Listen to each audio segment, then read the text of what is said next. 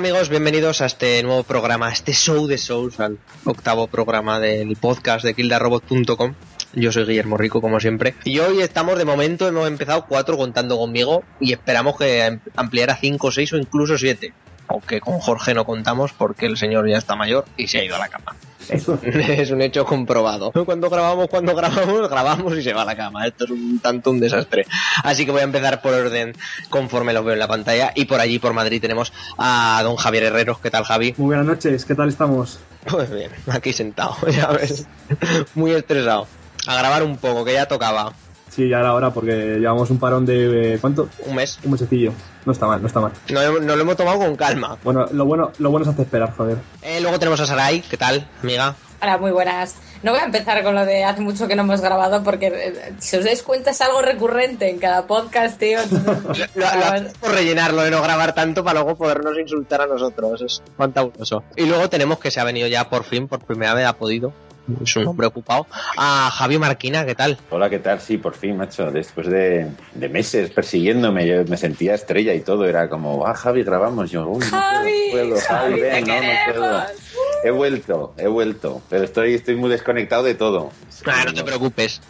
hay demasiada gente desconectada que no lo quiere reconocer, así que no te preocupes. Y eso, un tío tan versado como tú en cualquier campo prácticamente, joder, como para no bueno, bueno, gracias, gracias. Así, así da gusto venir, joder, te ponen así. ¿eh? Sí, sí, es todo, vamos, te, hinchado, como un pavo, como siempre. Como vengo por eso, ¿eh? no vengo por otra cosa, porque me duele un poco la píldora y ya está. ya está, no vengo a otra cosa. Y bueno, chicos, aquí falta, por ejemplo, Alberto, que está viciándose al LOL, para variar. Está el pobre enganchado, Dani, que suponemos que está cenando y ahora vendrá. David, que se conectará ahora en cuanto pueda y lo de siempre, no es nada, no es nada nuevo este tema. Así que veremos cómo se va desarrollando el podcast y demás. Hoy parece ser que tendremos, eh, dejamos los juegos un poco al lado en la, en la sección principal y parece que hablaremos de la última peli de superhéroes que se ha estrenado en las salas españolas, que viene a ser el Capitán América, El Soldado de Invierno, que por cierto, hoy día... Sí, hoy día 16 eh, mañana se estrena The Amazing Spider-Man 2. Veremos. Luego hablemos, pero veremos. Mierda segura. pinta de truño. Mierda segura. O sea. El otro día echaron en la primera, la primera, la de Amazing Spider-Man. Joder, qué película más mala, madre mía de mi vida. Es que ese adolescente emo a los Shinji Kari como que no pega de Spider-Man. No, no, es que soy emo, pero eh, soy, soy un marginado pero molo, ¿sabes? No, sé cómo explicarlo. Yo me acuerdo cuando la vi en el cine que me pegó toda la película diciendo, pero chiquillo, ponte la, la máscara, que, tienes una identidad que proteger, se pega más sin máscara que con máscara vestido de Spider-Man. Por eso es amazing, por eso es amazing, joder. si, le, le pone el nombre hasta la cámara, que parece un niño de cuatro propiedad de Peter Parker dice pues hay que ser retrasado o sea pero cómo se puede ser tan tonto macho en fin qué película como y dicen que es peor la segunda eh o sea que ojito. Oh. sí sí tremendo. Pero lo peor es que hay tres más no o dos más dos ¿De más. qué? de películas no sé. eh, firmadas ya como que las van a hacer. Sigue teniendo los derechos Sony sí sí sigue siendo pues de aquí a un par de años a la quiebra.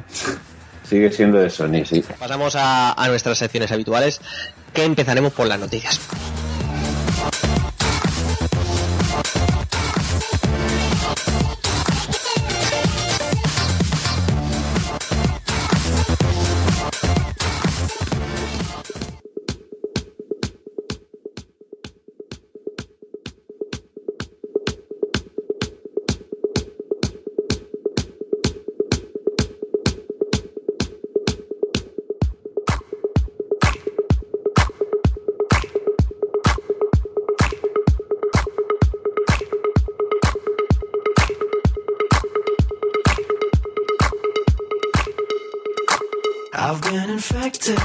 Restless and cheats in words and the lies that you speak. I've been infected with restless whispers and cheats in words and the lies that you speak. I've been infected with restless whispers and cheats in words and the lies that you speak. Hola guapos y guapas, ya estamos de vuelta en Kill the Robot. Hoy os traemos en la sección de noticias el mejor debate sobre la salud del periodismo de juego con un montón de pullitas y nombres. Además hablaremos sobre series y muchas más cosas. El tema principal de hoy será la segunda película del Capitán América y el análisis del último exclusivo de PlayStation 4 Infamous Second Son. Por último, no nos olvidamos de lo mejor y lo peor de la semana. Recordad suscribiros y si estáis escuchando esto ahora mismo, id a vuestro Twitter y mandadnos amor en forma de mención. No os olvidéis. Y ahora disfrutar del programa Killers.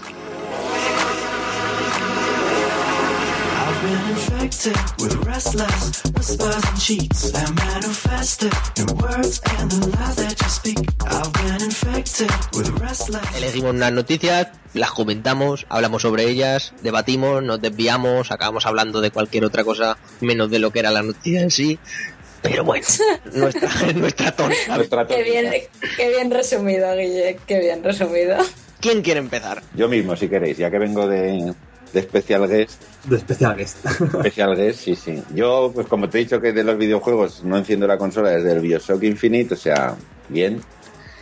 Voy a dar una noticia, además ha salido hoy, que van a hacer, como estamos en, estamos en época de series, que de todo se tiene que hacer una serie, van a hacer una serie, dicen que la van a hacer, de un cómic que se llama Scalp, que es de un guionista que se llama Jason Aaron, que el cómic está muy muy bien, es de un es de una reserva india y de un bueno de un policía que se infiltra, de un indio policía que se infiltra para detener como al capo de, la reserva.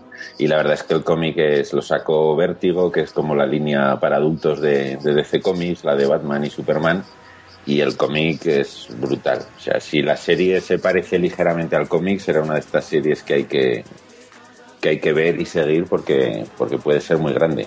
Ya veremos, no la hace HBO, que es así como, como el sello de garantía, que la serie que hace HBO está bien, la hace una cadena que se llama WGN y bueno, ya veremos, ¿no? Por ahora es, es un proyecto que no, no se sabe si saldrá o no, pero se empieza a comentar y la verdad es que la serie de cómic da para serie y, y puede estar así un poco en la línea de pues tipo Breaking Bad y demás, ¿no? Ah, ya veremos qué sale. La verdad que el guion promete, ¿eh? con, sí, no. con las series que estamos viendo ahora... Además, eso es, es un tema que es un poco diferente, ¿no? Porque es un poco la mafia, pero en una reserva india, con todo lo de los casinos, drogas, alcohol, prostitución y, y los personajes y demás de, la serie son, pues eso, son, están muy bien tratados. La serie acaba como tiene que acabar. O sea, si lo respetan y si no hacen como The Walking Dead, que es una puta mierda, básicamente, yo no sé si pues habrá un fan, pero comparado con el cómic, la serie de Walking Dead es una puta mierda con todas las letras, o sea, no, no, hay por dónde cogerla. Entonces, si respetan el cómic y hacen una serie más o menos fiel al cómic, puede ser, vamos, yo creo que puede ser serie del año, o sea, puede ser un pelotazo importante. Pero bueno, ya veremos, porque ya sabemos que aquí cogen un cómic, dicen que lo van a adaptar y después hacen Marisol y los siete nanitos y, se parece como un huevo una castaña.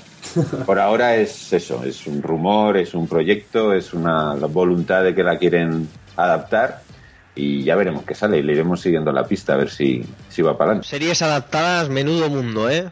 Sí, sí, uff, tremendo. Además hay algunas que están bien, pero hay otras que es que de verdad es para para matar al productor, al guionista y, a todo el que se meta, vamos. Todo lo que, como tú has dicho, lo que vaya en la línea, siempre entre comillas, de Breaking Bad, malo no puede ser. En principio, claro, como, como pasa siempre. Y series, ¿qué os parece cómo está yendo este, este año, esta temporada de series? Como, porque hemos descubierto joyas como True Detective, la cuarta temporada de Juego de Tronos ha empezado con una bandanga bastante, bastante guapa, ahora en el segundo capítulo ya veréis el final, que está bastante curioso cuanto menos, así que eso no sé qué, qué pensaréis vosotros. Pues que aparte de las mencionadas, hay otras muchas series que están muy bien, por ejemplo, Orange is the New Black o algo así se llama, ¿vale? Eh, otra que sale Kevin Spacey, ¿cómo se llama? Ah, no me acuerdo del nombre. No, me acuerdo, es verdad. No. Hombre. House of Cards, ¿puede ser? Puede. House of Cards. yo, es que en series voy nula. Aparte de True Detective, Uf, pues este ah, año. A mí corticas, que sean cortas. para... House of Cards, sí. House of Cards, ¿no? Pues también está, de, está muy bien esa serie. La verdad es que este año no nos podemos quejar, ¿eh? No nos podemos quejar. No, sin duda, la verdad. Pero bueno, hay de todo, que no está mal, ¿eh? Porque hemos tenido también unos años que, aparte de Breaking Bad, es que no había nada, ¿eh? era el drama. Mad Men ha empezado su última temporada. La Hombre, teníamos Sons of Anarchy. Hombre, llevamos unos años muy buenos con respecto a series, ¿eh? Todo empezó más o menos por donde perdido, ¿no? Ahí a partir de Perdidos empezó después a De después de Perdidos, porque Perdidos yo creo que ahora si la revisionas pierde bastante magia. Joder, y más si sabes cómo acaba. Joder, no... Sarai, fíjate lo que te digo. La vi una segunda vez y me, y me dejó como la mierda. Dije, madre mía, seis años. Yo por eso no, no quiero tocar. esta auténtica basura, pero empecé. No quiero tocarla otra vez. Lo dejé por tiempo, pero empecé una tercera revisión y me gustó muchísimo más que la primera y la segunda. Fíjate lo que te digo. Es infumable. Tercera revisión, qué moral, macho. Es infumable, tío, es infumable. El, el, o sea, el todo de esa serie, ¿vale? El todo de esa serie es cómo va desarrollándose, qué vas descubriendo de la isla.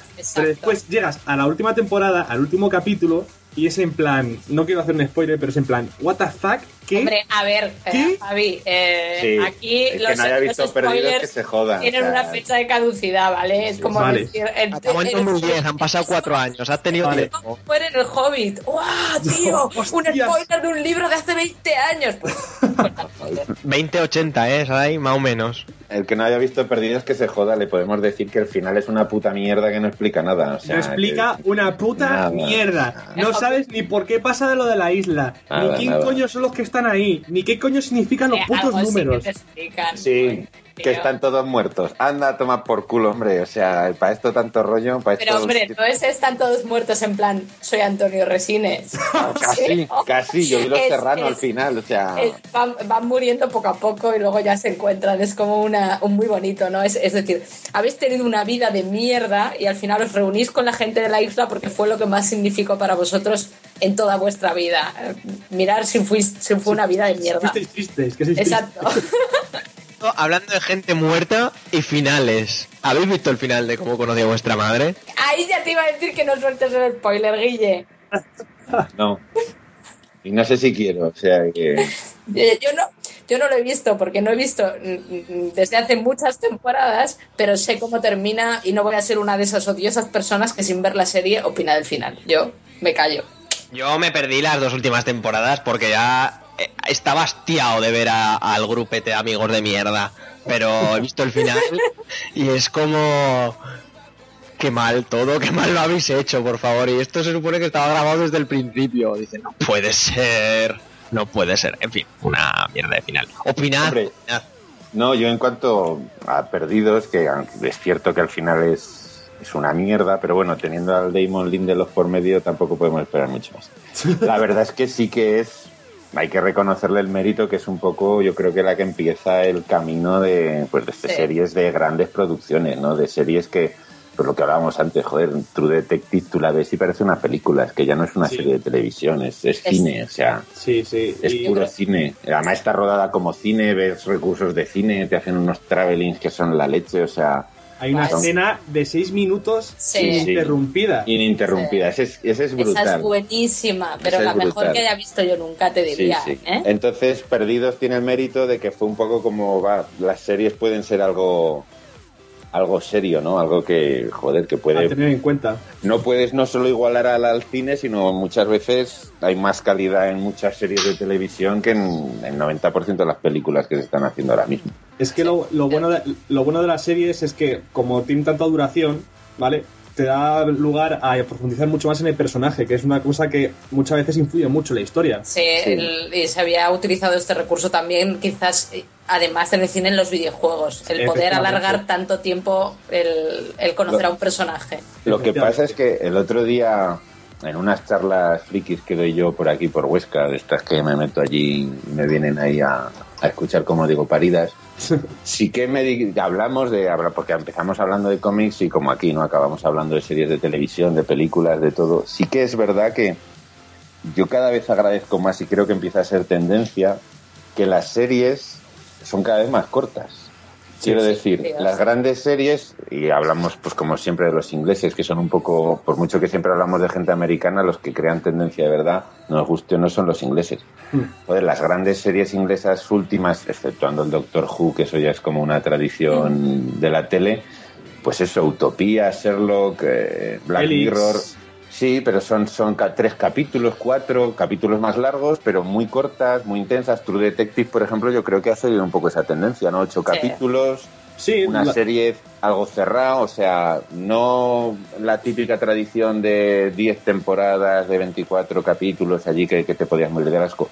Breaking Bad también sigue un poco esa tónica, ¿no? Temporadas más cortas, de, de 13, 14 episodios, o sea, yo creo que a pesar de que sí que es verdad que en las series tienes mucho más tiempo para desarrollar al personaje, la tendencia, y además yo creo que bastante acertada, es no aburrirnos, macho, porque es que al final, pues eso, como conozco a vuestra madre, ya estabas hasta el culo de... Porque crear guiones es difícil.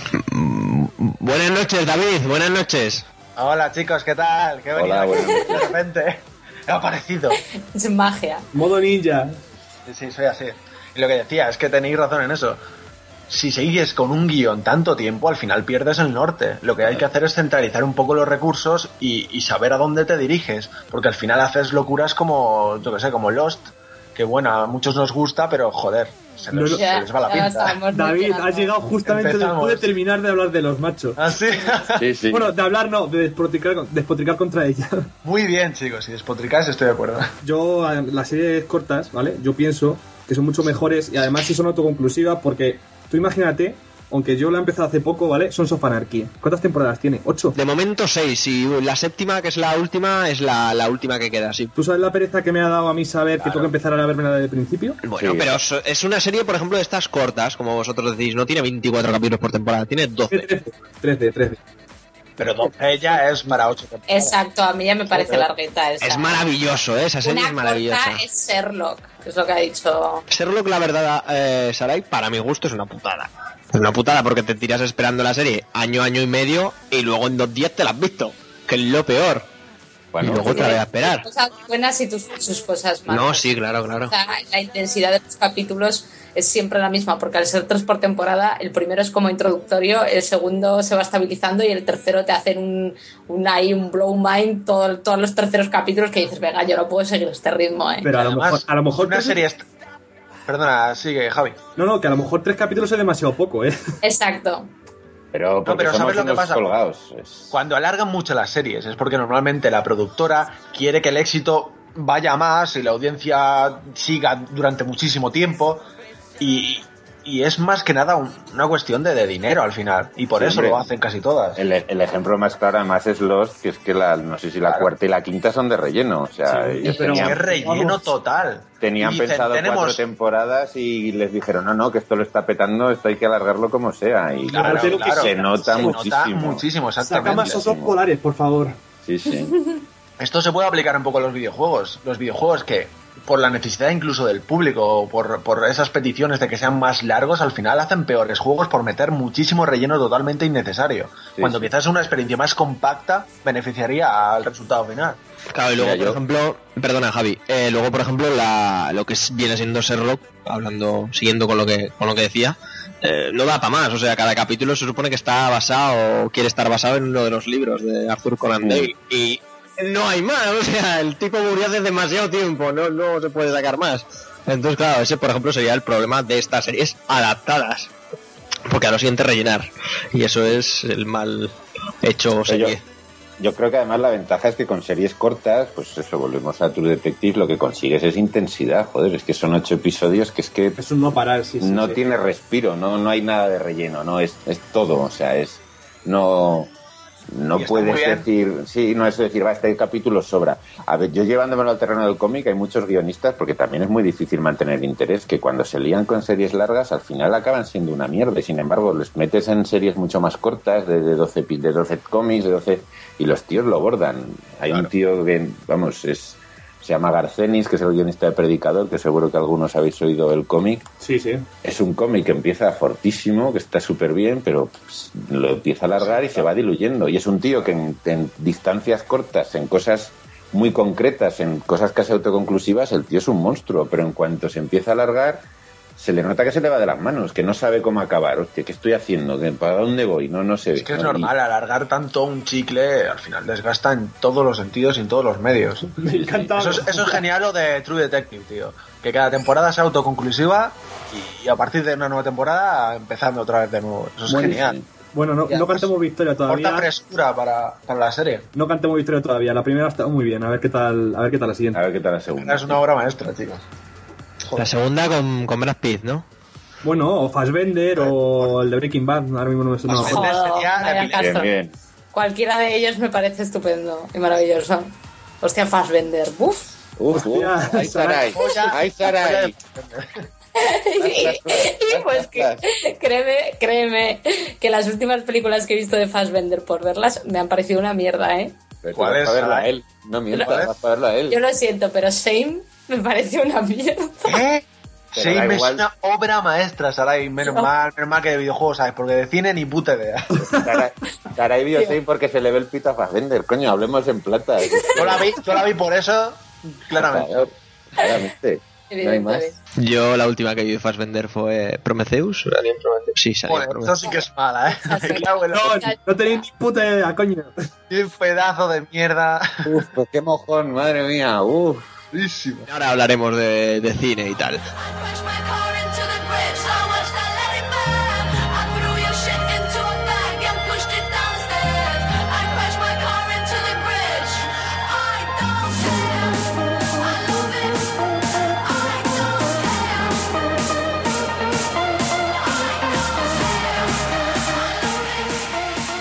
Llevo escuchando noticias de durante mucho tiempo de un juego de Ubilol llamado Watch Dogs que no me llamaba nada la atención, nada.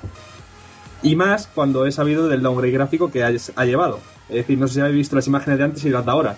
Algunos los ha visto. Eso lo hacen todos. Todo, el mundo. No, no.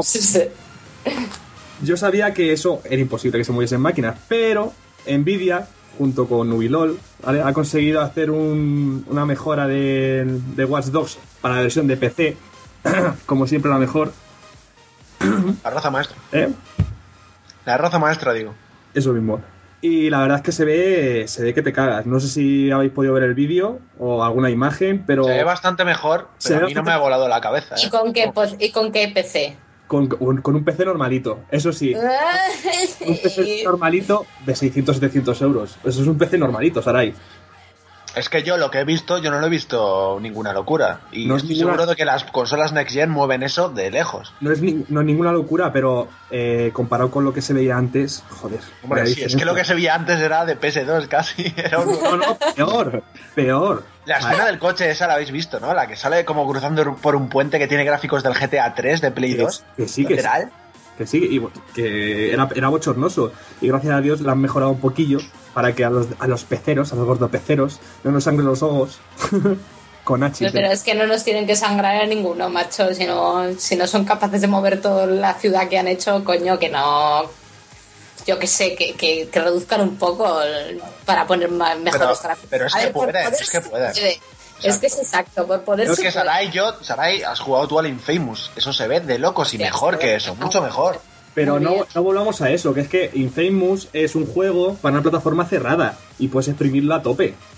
Esto es un juego multiplataforma y quieras o no eh, Pero vamos a ver, Javi, el downgrade está claro que se ha hecho para no desfigurar, por decirlo de alguna manera, las versiones de PS3 y 360, que hoy por hoy es un lastre. Esta generación. Exacto, es efectivamente, efectivamente. Es que no, puedes no puedes pensar en hacer un juego que se vaya a ver de puta madre si lo haces también para 360 y PlayStation. Y la culpa la tiene la gente pobre, que no tiene dinero para comprarse consolas de Next No, pero no vendas el juego como un juego de Next Gen, así de claro. Pobres, que sois unos pobres todos, hombre. Te lo van a vender, Sarai. Nos lo vendieron en el, en el E3 con una supuesta, supuesta Play 4. Ya se veía de puta madre. Que resultaba que era un PC y luego resultó que era un vídeo. ya resultará que son los padres. Y al final, exacto, es un sueño de resines. Las baterías estas han perdido muchísimas ventas seguro del juego. Que la mm. gente tenía un hype loco con él y ahora es que nadie lo quiere. O sea, yo no me lo veo. No, pero a mí, a ver, a mí la idea me sigue pareciendo cojonuda. Es Ubisoft, es Ubisoft haciendo mundos abiertos, o sea, un coñazo garantizado vas a ver que la Eden Pierce este se va a mover igual, igual, igual que un asesino. Claro. O sea, me Bajo pasta, te lo juro. Cuidado que tiene móvil, ¿eh? Cuidado. Un asesino con móvil. Con móvil, cuidado. Bueno, todo, todo puede pasar en el mundo de, de Willol. Y que Sarai, que comentabas antes a Microcera una cosa que ha pasado y que tiene y que empieza a tener a la gente un poco escamada. Y podemos abrir debate sobre esto, ¿eh? Lo, lo que has dicho, todo puede pasar en el mundo de Willol. Y en referencia a esto, eh, Ubisoft se ha disculpado pero esta vez no ha sido por retrasar juegos, por el downgrade gráfico, no. Ha sido porque se ve que en un evento que hubo en París... En no, no, espera, perdona, se ve no. Ha pasado. está en casa de cada uno de los muchachos. Ahora, cuenta, cuenta. Pues un evento de Watch Dogs. Ah, le regalaron a los miembros de la prensa que fueron, pues así, un regalo, ¿sabes? En plan de buena fe, un Nexus 7, una tablet, pues tomar, ¿sabéis? De buen rollo, yo regalo esta tablet. según la gente lo justificaba diciendo, porque claro, como tiene una aplicación para tablets Watch Dogs para que lo pudieran analizar bien y tal, entonces eh, alguien, ha dicho, eh, no sé quién ha sido, verdaderamente tú lo sabes, Guille, ¿quién, ¿quién ha sido el primero que ha dicho, nos han regalado una tablet? Mm, creo que ha sido prensa española, porque ya Espera, Steve Puedes... Eh, no, sé de qué. No sé de qué. Se ve que habló, empezó a decir que bueno, les habían regalado una tablet y que no tenían intención de quedársela porque bueno, son buenas personas y que la iban a dar a la caridad. Es más, pero echaron mierda sobre Ubisoft y al final ha tenido que disculparse. Bueno, ¿qué pensáis de esto? Porque vamos. Mira, Saray, depende del medio. Por ejemplo, eh, Eurogamer.net. Es que además he leído, he leído en Mundo Gamers hace, hace escasas dos horas a Bruno Loviers, que para el que no lo conozca escribe en el Pixel tal. Es un poco, a veces le va la pinza un poco por Twitter, pero bueno, parece buen chaval. Eh, hablando sobre esto y sobre y qué es lo que quería empezar a debatir yo sobre el tema de que cómo veis el periodismo con todos los juegos y tal. Pero bueno, parece ser que hay páginas como por ejemplo Polygon, que esto sí que lo hacen, que al final de los análisis dicen lo que les han dado o cómo coño han jugado el juego, si lo han jugado en las oficinas de, yo que sé, de Ubisoft o en su casa o donde sea. Eurogamer.net, creo sí, .net, los de los de Reino Unido regalan las cosas, las suelen regalar o las o las dan a la caridad o alguna mierda así. O las sortean. O las sortean, por ejemplo. Pero, pero sí, claro, es una cosa que nos puede hacer preguntarnos que cuánto nos podemos fiar, porque claro, es lo que comentaba Bruno en, su artículo, en su noticia más bien, que era del palo. Si lo ponen muy bien, es porque les han regalado la tablet. Y si lo ponen muy mal, es para justificar que la tablet no era mm, pues para que lo pusieran muy bien. No sé si sabéis por dónde, por dónde voy. Pero mm. Pero es que este debate es desde, toda la puta vida de Dios. Esto pasa tanto en los videojuegos como Javi, tú no lo puedes decir. Eh, Tema cómics y demás también pasa. Cuando yo que sé, dan un cómic, que claro, tú no lo puedes poner demasiado mal, aunque sea muy malo. Que allí estás, estás atado, ¿no? Porque cuando, bueno, cuando escribes en un blog o escribes artículos, haces reseñas, claro, estás, la gente de las editoriales te envía material. Entonces, claro, estás siempre en esta disyuntiva de qué hago. Digo lo que de verdad me ha parecido. Habitualmente lo que se suele hacer es a, micrófono cerrado, ¿no? Les mandas un email diciendo, uh, qué flojito es esto, y no haces una reseña excesivamente sangrante y si ya sabes que si ya sabes que va a ser algo muy malo, pues no se lo pides y te lo compras y te rajas como un cabrón. Siempre está ese momento de, que, claro, te juegas a que te dejen de enviar cosas, pero bueno, si eres crítico y eres objetivo, tienes que tirar para adelante. Quiero decir, si es una mierda, es una mierda. Pero es que el problema en ese sentido, yo creo que lo tienen las editoriales o en caso de las distribuidoras de juegos y tal que si no creen su producto, que no se lo envíen para que lo analicen. Ya está. Es tan fácil como eso. Eso es quedarse atrás para mucha gente. Bueno, para pues muchas webs, para muchos. Es decir, si tú recibes un material eh, un mes antes para que lo analices y a ti no te lo dan por, por decir las cosas como son, el que luego vas a estar en desventaja eres tú. Claro, pero pierdes lectores, pierdes. Bueno, eh, depende. pero yo eso lo, diría públicamente en mi web. a lo mejor puedes decir, mira, cabrones me han hecho. enviar esto por esto. Efectivamente. no me han enviado el Titanfall porque me cago en la puta madre de los DEA. Pues ya está.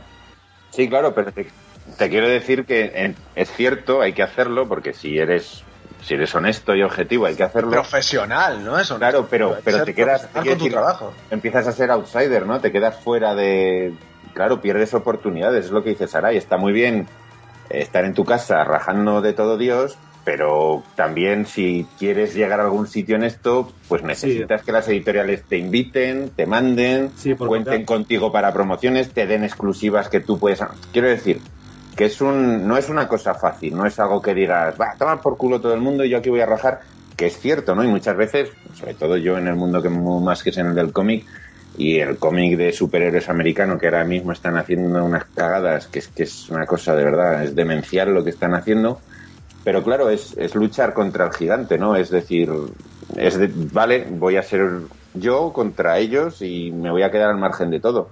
Pero claro te quedas fuera tienes que asumir que vas a ser lo que vas a ser. Cierto que puedes ganar público por decir lo que piensas y, y ser honesto y te puedes ganar tú pero claro también, a ver, quiero decir, a todos nos gusta, o a vosotros que sois más de videojuegos, que os inviten a convenciones, o que os lleven a Alemania, o que hoy os lleven a, Los Ángeles allí a entrevistar a, H o a B. para ir, claro, al final, para ir. no es solo el material que te envían, ¿no? Al final es yo, por ejemplo, poder llamar a los de ECC que publican DC porque traen a tal o cual dibujante o a tal o cual guionista y hablar con él, claro, para un tío como yo. Eso es la hostia. y eso lo pierdes. Si no tienes buena relación con una con una distribuidora en concreto, desde luego no la vas a tener con los PRs que no, y no te van a hacer ni puto caso. Claro, quiero decir, es, el problema, claro. Es el problema, ¿no? Es ahí es donde no sabes bien qué hacer. No, no sabes bien qué hacer. El problema está en la industria y en cómo está planteada. Claro, porque lo que, por ejemplo, por poneros un ejemplo ahora que pues hoy en día está en boca de todos y es un hecho. Nosotros, por ejemplo, por poner KTR como un ejemplo, nosotros, pues claro, tenemos que ir como, no con buenas intenciones, con la verdad siempre por delante, pues tenemos esta medida de tal, no sé qué, a las compañías pedirles, oye, somos un nuevo medio, mira a ver si me envías notas de prensa para poder tener las noticias al día, para no tener que estar copiando de X web, aunque en general en España se hace, de VG247, etcétera, para poder publicar o NeoGAF, para poder publicar los trailers oficiales de tu cuenta de YouTube, etcétera, como también lo, lo, hacemos con distribuidoras de cine para, pues no sé, para enterarnos de las cosas y hacer las cosas medianamente bien, aunque esto sea un hobby. Como somos esto, pues la compañía no viene a nosotros y nosotros se supone que lo tenemos que tratar entre comillas bien. Aunque aquí luego chafardemos de todo y digamos pues nuestra opinión, que no es ni la verdad ni deja de ser la verdad. Sencillamente nuestra opinión.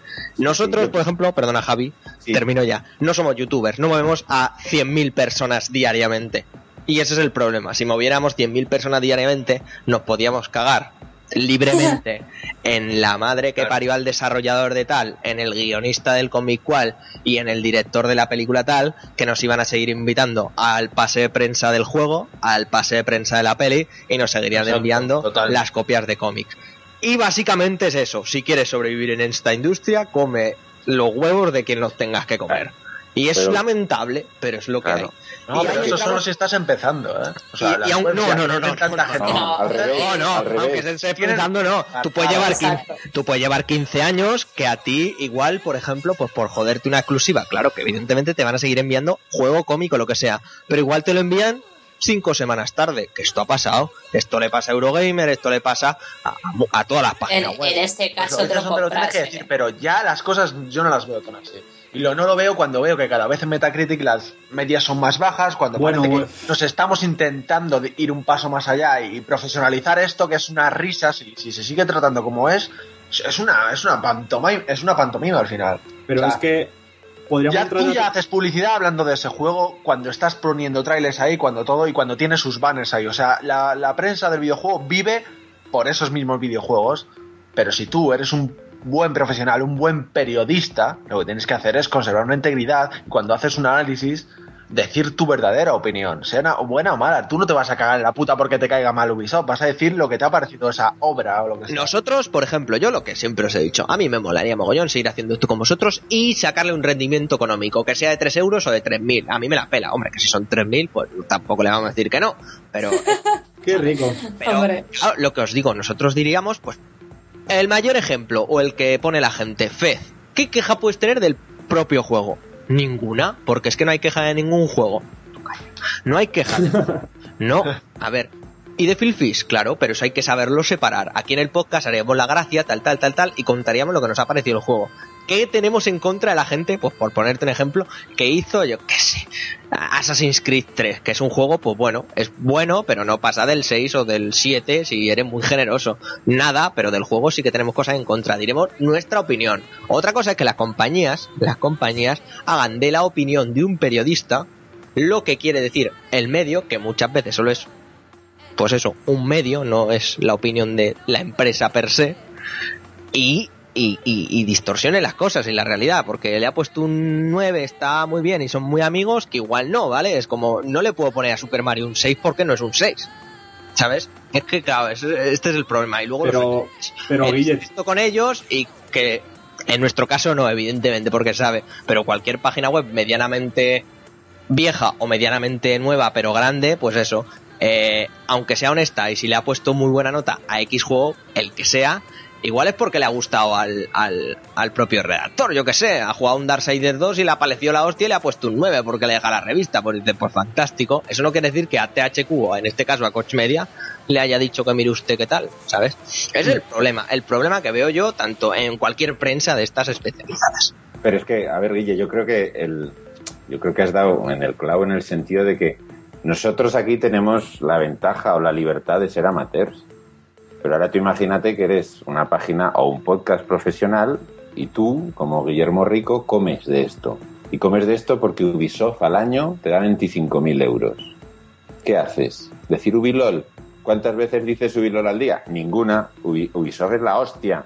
Porque es el que te, es el que da de comer, coño. Ubisoft la chupa, joder. Claro, y si, hay, y si, hay, que ir al despacho el directivo a arrodillarte, pues ahí te pegas una hora comiéndole la polla, porque es el que te está dando de comer. O sea, es que nosotros nunca mejor dicho, nunca mejor no debería ser así, evidentemente. O sea, debería, la industria debería asumir que si su producto es una mierda, es una mierda, pero no lo hacen porque esto es dinero. O sea, es que al final somos muy románticos. Eso les hace perder también visitas. O sea, la gente que visita no es tonta. y cuando se mete en un medio que se sabe que está comprado y se sabe cuál no está comprado y cuál sí. Y eso hace que pierda visitas y pierde toda esa publicidad que tiene alrededor la compañía hacia la gente, ¿no? No, no, desde luego. Eso, es, una es una disyuntiva, ¿no? Es que el hijo, ¿no? Que es ese miedo de decir, joder, voy a rajar contra estos tíos que me están dando de comer, ¿qué hago? ¿Lo hago? Yo creo que va menos esa tendencia, creo que ha existido, pero, y creo que existe, claro, pero en mucha menor medida y, hombre, hay medios que sabemos que es una puta mierda, Mary Station, pero... Pero en general creo que la cosa va menos y la gente tiende a... Porque, la, porque es lo que el público pide. O sea, lo que nosotros estamos pidiendo es profesionalidad. Y es lo que consigue más visitas, de hecho. Y cada vez se va Ah, gracias a Dios, parece que avanzamos. Yo estoy optimista en eso. Sí y a la vez no, David, porque eh, nosotros, nosotros, o sea, tú, Javi, el otro Javi, Sarai, lo vemos, sabemos cuando alguien está siendo más o menos profesional, le guste o no el juego y tal, bueno, o está dando su opinión de una manera correcta y honesta, ¿vale? Porque al fin y al cabo, un análisis es una cosa subjetiva que hace un redactor o nosotros y es nuestra opinión de un juego. Claro, evidentemente, si yo que sé, el Infamous, pues tampoco vas a decir, pues tiene unos gráficos de mierda, porque se cae por su propio peso que no, pero bueno, sabéis hasta, hasta dónde voy, ¿vale? Pero la gente, la gente, el, la gran mayoría de las visitas de estas páginas grandes, en el tema videojuegos, pues Mary, Vandal, eh, yo que sé, eh, 2, eh, no, por favor, anda. Estos están comprando. Es verdad que me, iba yo a Hardline 2, que, que estos compran los PR con fiestas privadas con barra libre. Pero bueno, eso no, se debería decir, pero ya lo he dicho. Eh, cosas que pasan. Em, pues eso, eh, ¿cómo se llama? Estaba de juegos, todas estas cosas, ¿vale? Esas, la gente entra, llega a las webs, tal, porque pone, a ver qué ponen del West y la gente no tiene ni puta idea de si están siendo profesionales, la gente no tiene ni puta idea de si están comprados y la gente, pues, ¿qué quieres que te diga? A mí en la tienda me ha venido, es que el Watch yo lo veo muy bonito, tal. Y señor, vamos a ver, tú no viste el tráiler del E3, ¿qué es el E3? O sea, la gente no tiene ni puta idea. A la gente le dicen en Mary Station, o en Vandal, o en estas, o en 3D Juegos, que el juego es la hostia y que se lo compren y se lo van a seguir comprando. Ese es el principal problema que la gente pero es que es lo de calle que la gente sabe por ejemplo yo que sé que la sexta tira más para izquierdas y yo que sé ahora la la, la uno ahora tira más para derechas pero la gente no tiene ni puta idea de que Station pues eh, yo que sé está comprada pues no, no está comprada pero vaya de hecho le gustan mucho los juegos de Nintendo como yo que sé cuando leemos un análisis de chico nuclear de Nintendo pues evidentemente tampoco te puedes terminar de fiar del todo o, estas cosas sabes yo creo que lo que pasa es que con esa gente es, es gilipollas y ya está Y no hay que fiarse de eso. Y obviamente la gente que es más o menos que, le interesa el mundillo no se va a meter en esas webs de mierda porque sabe que son mierda. Está especializada, pero ves, por ejemplo, esa es la suerte, que la gente, por ejemplo, Javi, en, en tu caso, la gente compra cómics y tal, se mete a estas webs y tal. O sea, la gente no va, yo qué sé, no veo a la gente yendo a Taj Mahal, que es la mejor tienda de cómics de aquí de Zaragoza, a comprar cómics porque sí, como se compran juegos. Eso sería pero... un problema de videojuegos, claro. Pero creo que se extiende a todas las webs. No, ¿eh? No creas porque, a ver, como os he dicho antes fuera de micrófono, yo escribí un artículo para, para una de las webs en las que, trabajo hablando de, la muerte del cómic de superhéroes como, pues eso, como que, que, es lo que se está haciendo ahora es muy malo. Y tú no sabes la cantidad de gente que se indignó de cómo podía estar diciendo eso con la calidad que tenía. Es gente que compra a ciegas, es gente que compra porque sí. O sea, porque se consideran que tienen como una especie de deber moral con los superhéroes y hay que comprar todo. O sea, que es que no confiemos en el criterio de la gente, ¿eh? O sea, por favor, o sea, la gente de criterio, yo lo siento por los oyentes, hay gente que tiene pero vamos, después llega la democracia y vemos lo que pasa, ¿no? Y se vota el PP, o sea, no confiemos en que la gente tiene criterio. Me encanta esto ya. Porque la gente no lo tiene, o sea, la gente muchas veces se deja llevar por la masa y hace cosas por inercia y, es capaz de, bueno, joder, cuánta mierda se vende, cuánta gente va al cine a ver auténticas bazofia infame y sigue allí y año tras año y veremos Torrente 6 y veremos Torrente 7 y veremos Torrente 52 y es una puta mierda como vamos, que es que no se la salta, vamos, ni... ni... Claro, pero al final eso existe en todos los lados y eso es de lo que nosotros... Con eso tenemos que contar porque vivimos de eso todos al Pero eso a nosotros que nos importa, que les den por culo a esa gente y a esos medios que, van para esa gente, ¿no? Nosotros nos centramos en los medios que, que, nos interesan o que creemos que nos pueden aportar algo y de esos nos fiamos, del resto ni entramos porque para nosotros son mierda. Y eso es un poco la prensa en general. Tú vas a leer en los artículos de la gente que crees que puedes coincidir más o, creen que o crees que son profesionales, ¿no? Y así con todo. Pero la gente esa que la ven por culo, yo qué sé, compran Call of Duty y mierdas así. A mí eso no me importa. No tiene, no tiene por qué. Esto lo que ha demostrado es simplemente que, que es una práctica que debe que está muy extendida, simple y llanamente. Fin. Extremadamente extendida y que la gente se considera periodista cuando quizá moralmente no deberían de serlo o se deberían de replantear el llamarse a sí mismos periodistas. Por los regalos y esas cosas. Y esas cositas. También los que leemos tenemos un problema y es que tiramos mucho de las notas.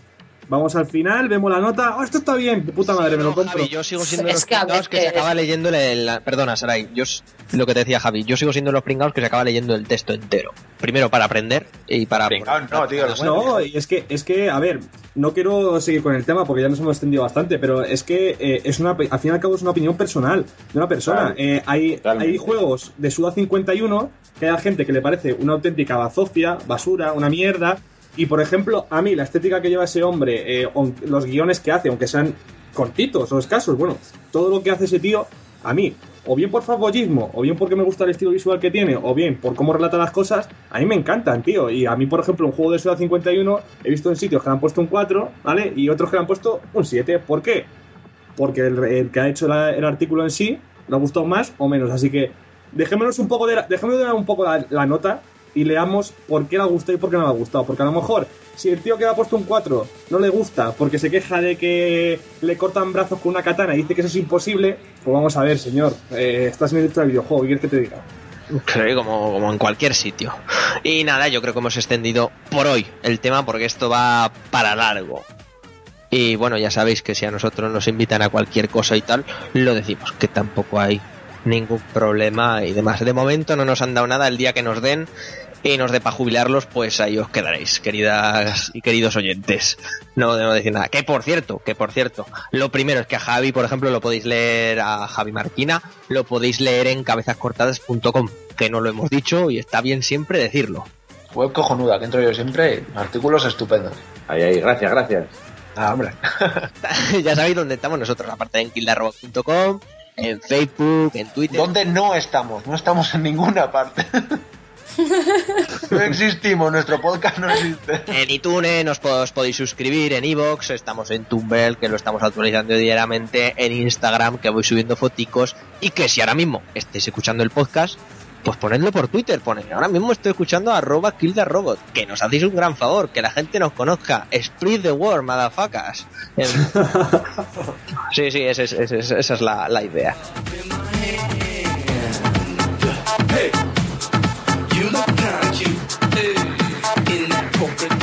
Machine Girl.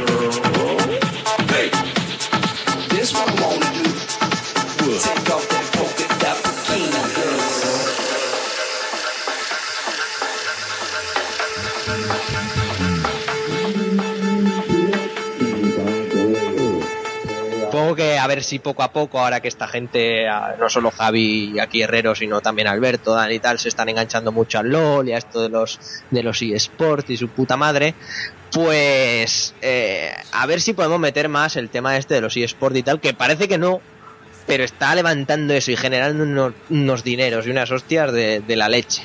Así que nada, voy a decir que en el último campeonato que hubo hace un par de semanas en Los Ángeles de Call of Duty Mundial, que se jugaba un millón de dólares, que ahí, ahí es nada por jugar el puto Call of Duty, fue en representación de España el equipo Wizards y perdió.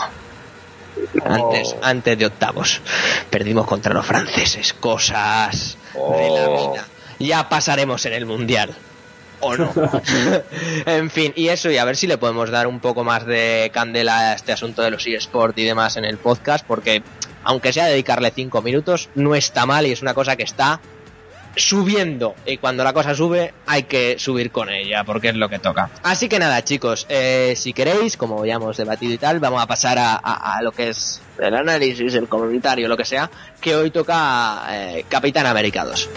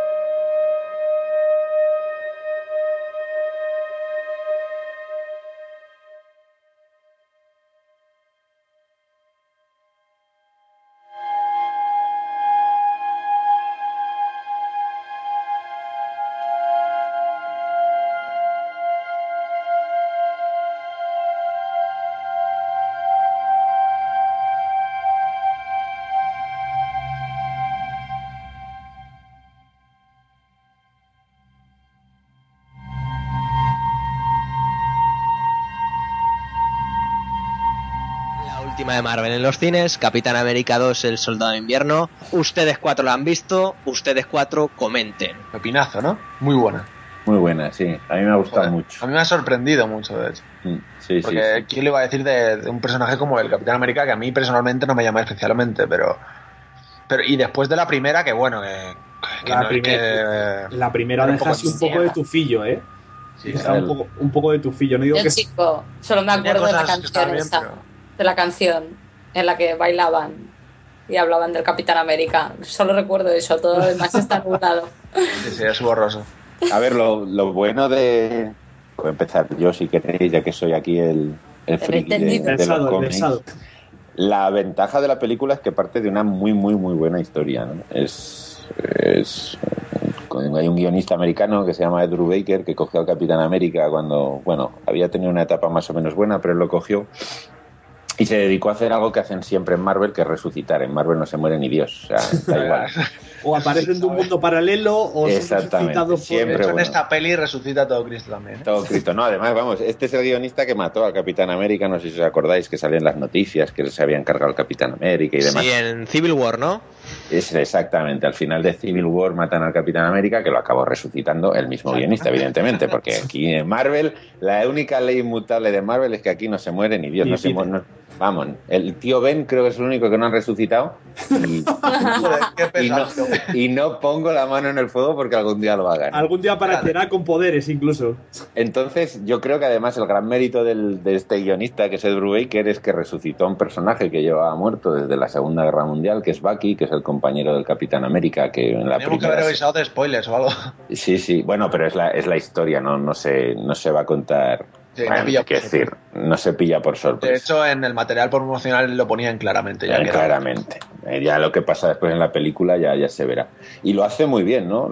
Eh, liga una historia muy bien ligada, muy bien contada. Crea sobre todo un personaje que es este soldado de invierno, que además le da el título a la película, que a mí me parece uno de los mejores personajes de la Marvel de los últimos 20 años y a mí me ha sorprendido la película muy gratamente porque, bueno, a ver, no es una película de arte y ensayo, no es una cosa de reflexión que te va a tener pensando, pero a mí me parece una película súper entretenida.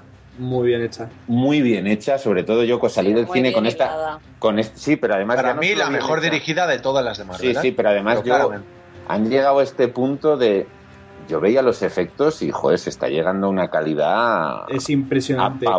¿eh? ¿Sabes lo que han hecho con esta peli? El director es muy artesano para estas cosas y ha recurrido poquísimo a, lo digital. Sí, sí. Ha procurado rodar todo con escenarios auténticos, coches, toda la persecución es a la autopista que es increíble. A mí hay una escena que, bueno, se verá que es eh, cuando está el Capitán América, que es Steve Rogers, corriendo por dentro de una oficina Madre mía. Eso es increíble. O sea, eso es, yo la veía y te da una sensación de velocidad, sí, sí, sí, de movimiento, de, del tío chocando con las cosas. O sea, me, me gustó es un buen hacer rodando la acción. Exactamente. La tener que mover la cámara como si fueras epiléptico, o sea, gracias. Exacto. O sea, la cámara quieta viendo lo que pasa, o sea, no mareándote y todo muy, muy bien hecho. O sea, a mí me parece una película, pues lo he dicho, pues es una película de superhéroes, la gente que vaya al cine esperando ver una de las Von pues no, no, no, tío.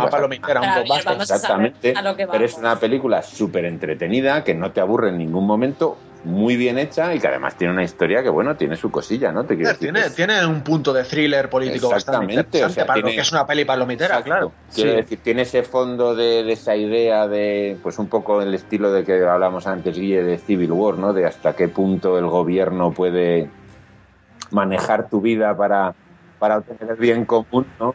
Sí, la premisa de Civil War es muy interesante y a ver si la aprovechan en cine, aunque igual ahora es un poco tarde para hacerlo.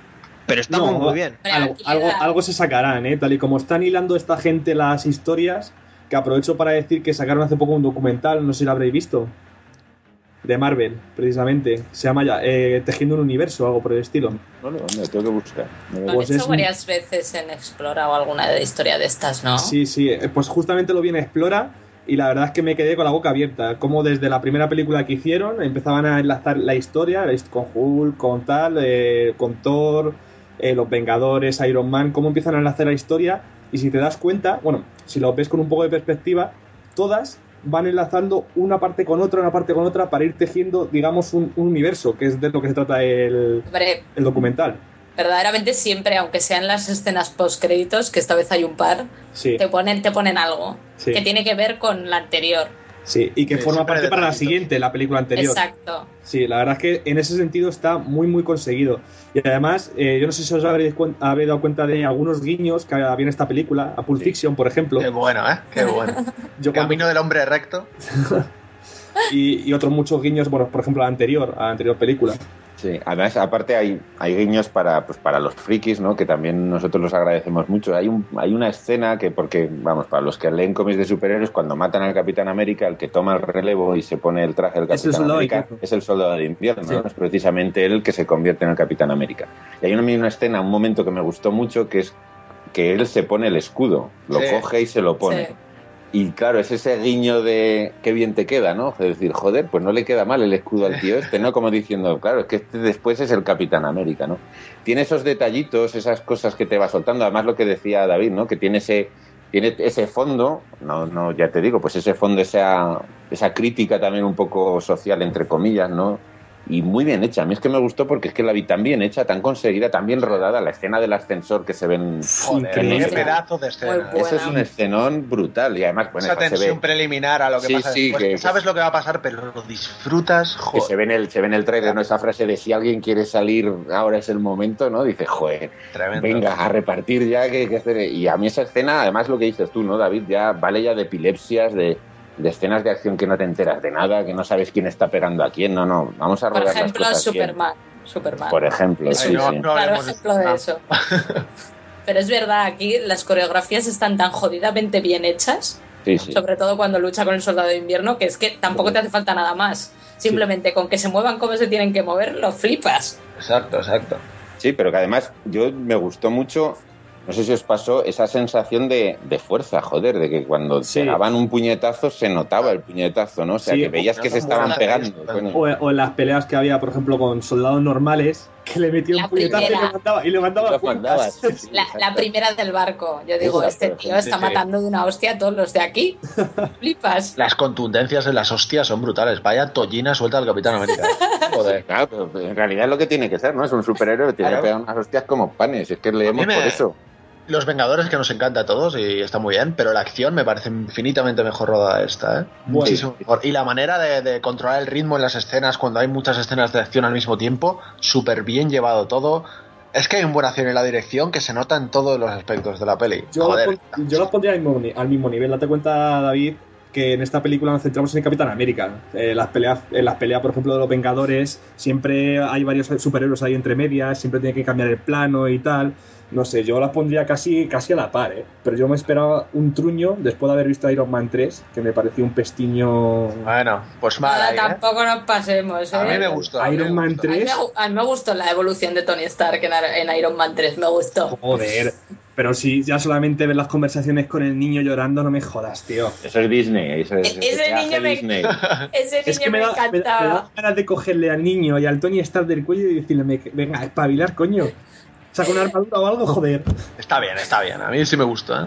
La gente se queja mucho de lo del mandarín, a mí me hizo gracia. Yo que, eso, es, eso es un giro brutal, eso es buenísimo. El giro del mandarín. Que no se hacía los cómics, es que da igual. Si está bien metido en la peli, está bien. Y joder, yo, yo que soy fanático, el giro del mandarín es buenísimo. O sea, cuando parece, bueno, es, que es muy grande, es que te ríes mucho. Pero bueno, opiniones, sí, sí. A mí esta, ya te digo, que me parece de las de Marvel de las mejores. ¿eh? yo creo que es la que más me ha gustado, de hecho, a mí, ¿eh? Me gusta mucho además el tono. No tan, tiene sus gracias y sus puntillos típicos de Marvel, pero no es todo tan, tan llevado al extremo como las otras, tan familiar quizás. Aquí va más a por el thriller político, como ya hemos dicho, en un sentido más palomitero y joder, me gusta, me gusta ese tono oscurillo que no había ido tanto la Marvel a por ese, en ese sentido. además, el malo es Robert Redford, ¿no? Que dice, joder, tío, joder, y qué bien lo hace, o sea, se lo pasa como un enano. Sí, sí, se, nota que está disfrutando, sí, sí. Totalmente. En general, los actores, joder, el, el, Evans es que es el puto Capi, es que ya está, además. Sí, sí, lo vive como, como un cabrón sí que es cierto. Sí que es cierto que además que, así como de Antorcha Humana no pegaba ni, vamos, ni, ni sellos, es pegaba esa peli, Es que los casos fantásticos, madre mía, madre mía, madre mía. ¿Y qué opinas Pero... ¿qué, opinas de Halcón? Ah, a mí no. El Niga. A mí me parece que, que, no sé, lo meten un poco. Parece que, no tiene, que no tiene vida el tío, ¿no? Es como que se mete en eso porque no tiene vida y ya está. Totalmente. yo creo que como... bueno, te voy a ayudar. Sí, como en esta no había niño, pues el peaje en Disney es el negro, ¿no? Hay que, hay que ser políticamente correcto, hay que meter un negro en la película. ¿Qué tiene el Capitán América negro? Coño, el halcón, que es su compañero, pues venga, negro en la película, en vez de niño metemos un negro y ya está. Pero ahí se ve ah, eso sí, una cosa. Tampoco meten mucho humor, que el negro podía ser el secundario cómico y tampoco lo es. O sea, qué no está fea, Qué fea está Scarlett Johansson, tío. Yo la miraba y decía, pues esta chica, ¿qué, qué le pasa? O sea, ¿qué, es, hombre? Hombre, la verdad es que... A otra... le queda muy bien, ¿eh? A mí me parece que está bastante más jugadores, eh, por ejemplo. Sí, pero, pero yo, a ver, yo de, a ver, yo en Scarlett Johansson que me enamoré, no sé si la he visto Match Point. es que Match Point está mejor que en su vida. Va, mejor que en su vida. Y es que es de decir, madre mía, pero ¿cómo, no vas a hacer lo que haces, hijo mío, con esa tía delante, evidentemente? Y en esta es como, pues, no sé, no sé, no sé qué le ha pasado. Pero vamos, en líneas generales, a mí me parece de, la, de lo mejor que se ha hecho de Marvel y me parece una grandísima película. Un blockbuster, vamos, cojonudo, ¿eh? Yo salí encantadísimo. ¿Está? ¿No? ¿Habéis visto Noé alguno o no? ¿Qué dices, Estamos en Semana Santa. No vamos. Hay que hablar de Dios. Por favor, no, tío, por favor, no. Yo se la he visto, ¿eh? Solo, falta, tío, que yo que sé, que aparezcan tanques también por ahí, no me jodas, tío. Eh, ¿En qué parte de la Biblia no he tirado una espada al suelo y se incendia todo? A mí esa es la parte que... No sabéis nada, John Nieves, que tenéis que leer la Biblia.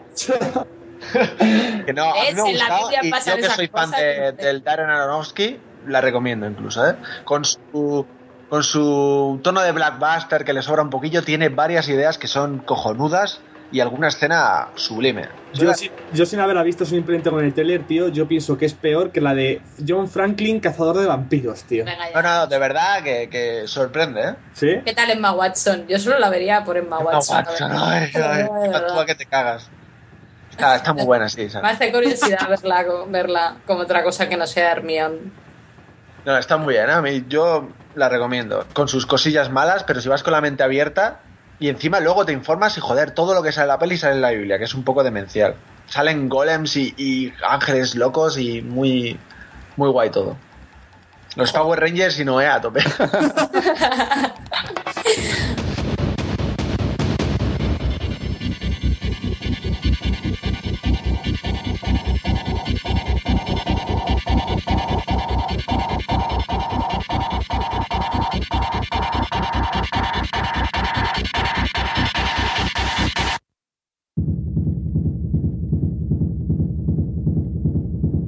estrena de Amazing Spider-Man 2 y en tres semanas tenemos ya aquí los nuevos mutantes, que, hay ganas, ¿no? O, tampoco. De los X-Men sí, de los X-Men hay unas ganas locas. De Spider-Man ninguna, pero bueno. Joder, que la peli de X-Men tiene una pinta... espérate, exacto, tiene pinta y luego a ver lo que ocurre.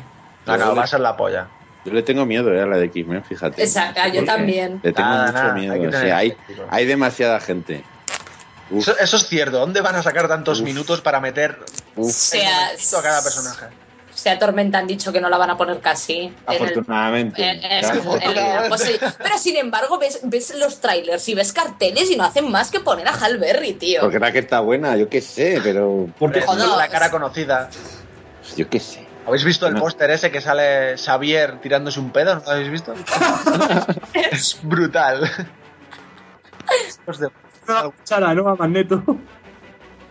Pero a mí me, tiene loco. A mí es que sale Fassbender y, y Ian McKellen haciendo el mismo tío y me, vuelve loco. Buah, eso puede ser muy grande. Yo la verdad es que no le tengo ninguna ganas, ¿eh? A ninguna de las dos. A ninguna. Yo a las mutantes estoy desencantado tanto con los cómics, porque ahora mismo hay 50 colecciones y da una pereza terrible hacerse cualquier colección de X-Men, aparte que es una mierda, como a las películas. Es que salí asqueado de todas las películas, de lo vendo, de las películas de los X-Men, de todo. Y esta tampoco me fío. La generación es cojonuda, ¿eh, Guille?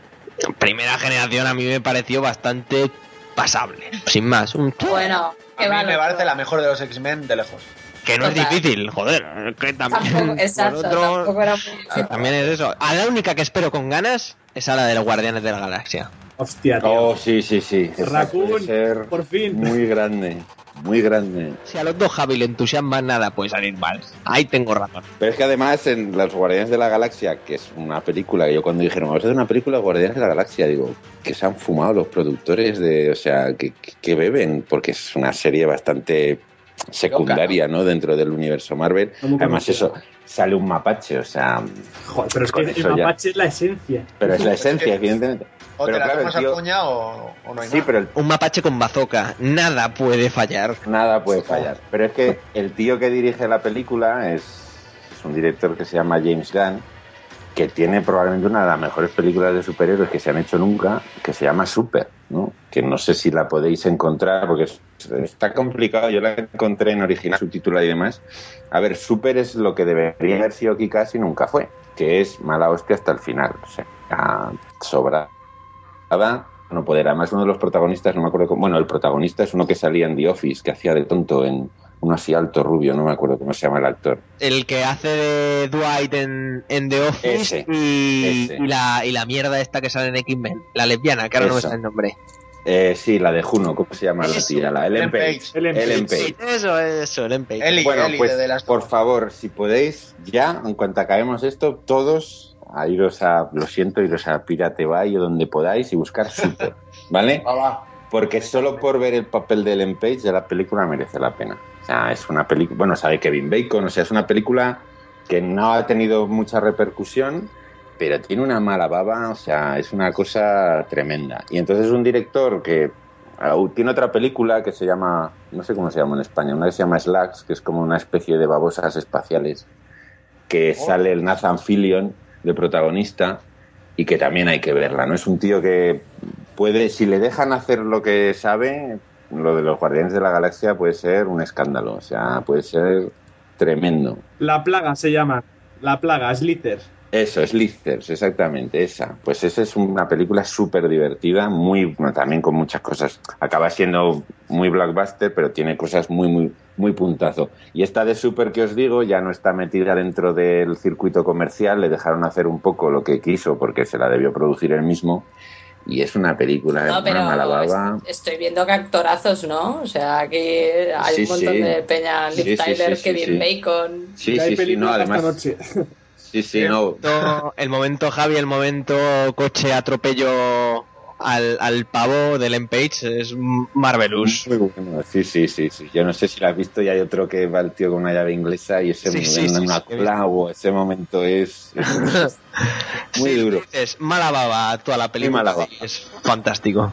Por eso digo que Kikas, no sé si la habéis visto la primera, que la primera de la película sí. que sigue lo que es el cómic, que es muy mala babada. pero bueno, bueno, la primera parte. También la suavizan en determinados aspectos. Y la segunda parte ya es demencial, o sea, la segunda parte es decir, moriros La segunda parte es una basura, de verdad. Pero, Joder. Pero igual, es vergonzosa, ¿eh? igual que Wanted, se cambian mucho los argumentos para intentar llegar a todo, toda la familia. Claro, por, eso, por eso te digo que esta de Super no busca que la veas con tus hijos, todo, lo contrario y, la de Guardianes de la Galaxia va a pasar un poco eso, ¿eh? porque no va a ser una película que recaude mucho, claramente. Yo creo que va a un, público muy concreto que son los cuatro frikis que la vamos a ir a ver. o sea, la ventaja es que como no es Spider-Man, no es Capitán América, no es Los Vengadores, pues puede ser un poquito más marginal, ¿no? Es una, pues eso es una serie de segunda marginal y es exactamente, y va a ir a quien va a ir. O sea, no vas, la gente, hombre, igual sí, si la promociona, como es Disney, como es Marvel, pero en realidad los que vamos a ir entusiasmados somos, pues lo que has dicho tú, ahí los frikis, o sea, Exacto. vamos a ir a ver el mapache con el bazooka, es que joder, vamos a eso. La película veremos. ¿Y no creéis que puede ser un poco testeo de Marvel Studios y de Disney para posteriori sacar películas, pues como por ejemplo Ant-Man, Doctor Extraño, de Peñita, así que no ya está Ant-Man, de hecho, hay un teaser por ahí circulando que yo no sé qué coño van a hacer con eso. Supongo que el mismo rollo que esto, ¿no? Porque sí, no sé, Hank, Hank Pym, algo sacarán con Ultron. Se supone. Se deberían. Claro, O sea, al personaje de Ant-Man lo deberían de introducir ya en Vengadores 2. Pero no, no, no me jodas, tío. Eh, según los cómics, sí, porque al fin y al cabo. Claro, los muy bien, pero yo creador de Ultron. Sí, pero tío, vamos a ver, que es un hombre pequeñísimo que da hostias como panes. es un hombre pequeño, es un tipo con un casco que se vuelve pequeño. No, vale, o sea, que eso no lo puedes meter en, Los Vengadores, así como yo que sé. Con la avispa. Para su propia peli de coña y ya está. Con Mrs. Marvel. si eso ya lo meten ahí y lo mezclan con todo, la cagan un poco, se les va la. Va. Día que saquen a Masacre, Masacre de verdad, ese día va a ser un buen día. Creo yo. Pero ¿cómo, va a poder fallar esta, esta película si tiene una de las mejores canciones en su tráiler, tío? La de Hocken a Feeling. la de la casaca esa, de los cojones. Uga, uga, No puede fallar, no puede fallar. Va a ser peliculón, yo puesto por Sello de calidad. Sin duda, y más, a ver, aparte, tiene que ser la gran triunfo de verano. O sea, va a luchar contra Transformers 4. No, no sé. Con dinosaurios, ¿eh? Transformers con dinosaurios. Dinosaurios robots. Es que es demencial. Michael Bay ya está senil. Los Dinobots clásico, ¿eh? es lo mejor de esta vida, pero no, no. Tío, esto me recuerda a una, una serie que estaba hablada en Panchi que decía los dinoplatíbulos. No me acuerdo cómo se llama, tío. bueno, bueno, estamos empezando a desvariar. Vamos, vamos, vamos con otra cosa porque, madre mía.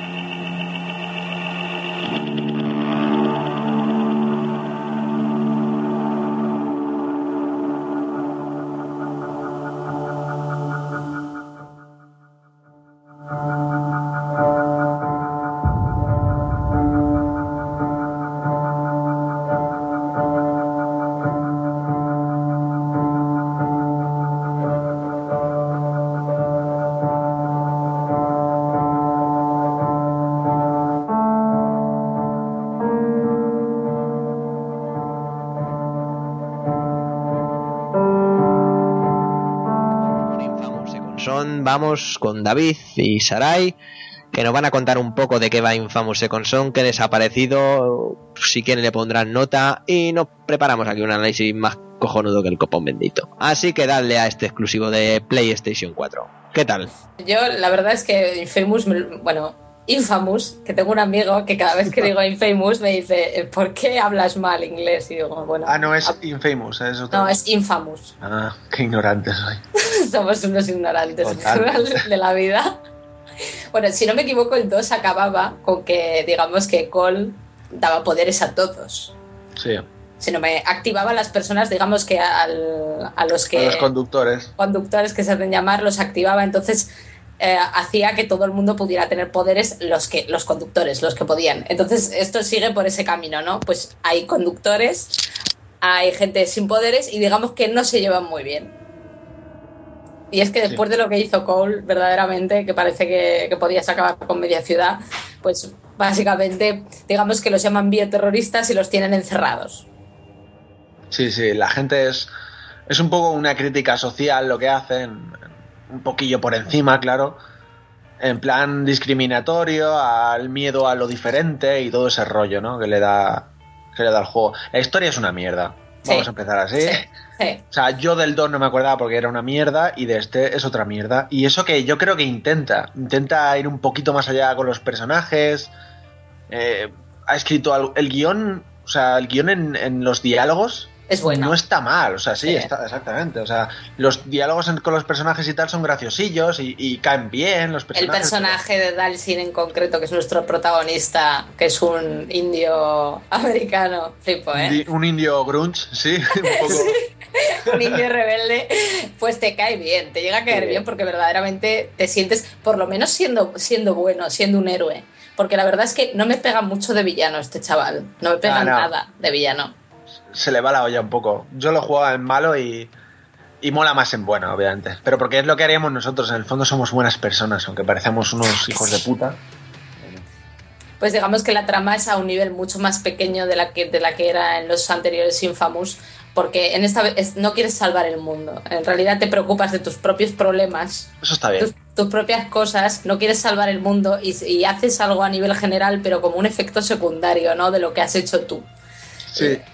A mí eso me parece mucho menos épico que las historias anteriores. La historia de Cole verdaderamente me parece mucho más épica. A mí me gusta Yo es que no me acuerdo nada de la historia de Cole. O sea, me debe parecer una mierda brutal porque es que es todo nuevo para mí. Me da cuenta ahora y digo, hostia, ¿no? Eh, el final del, del 1 era un mind blow ahí bastante sí, Sí, sí. Eh, no estaba mal, me acuerdo de ese final. Pero vamos, yo qué sé, eran muy malas las historias.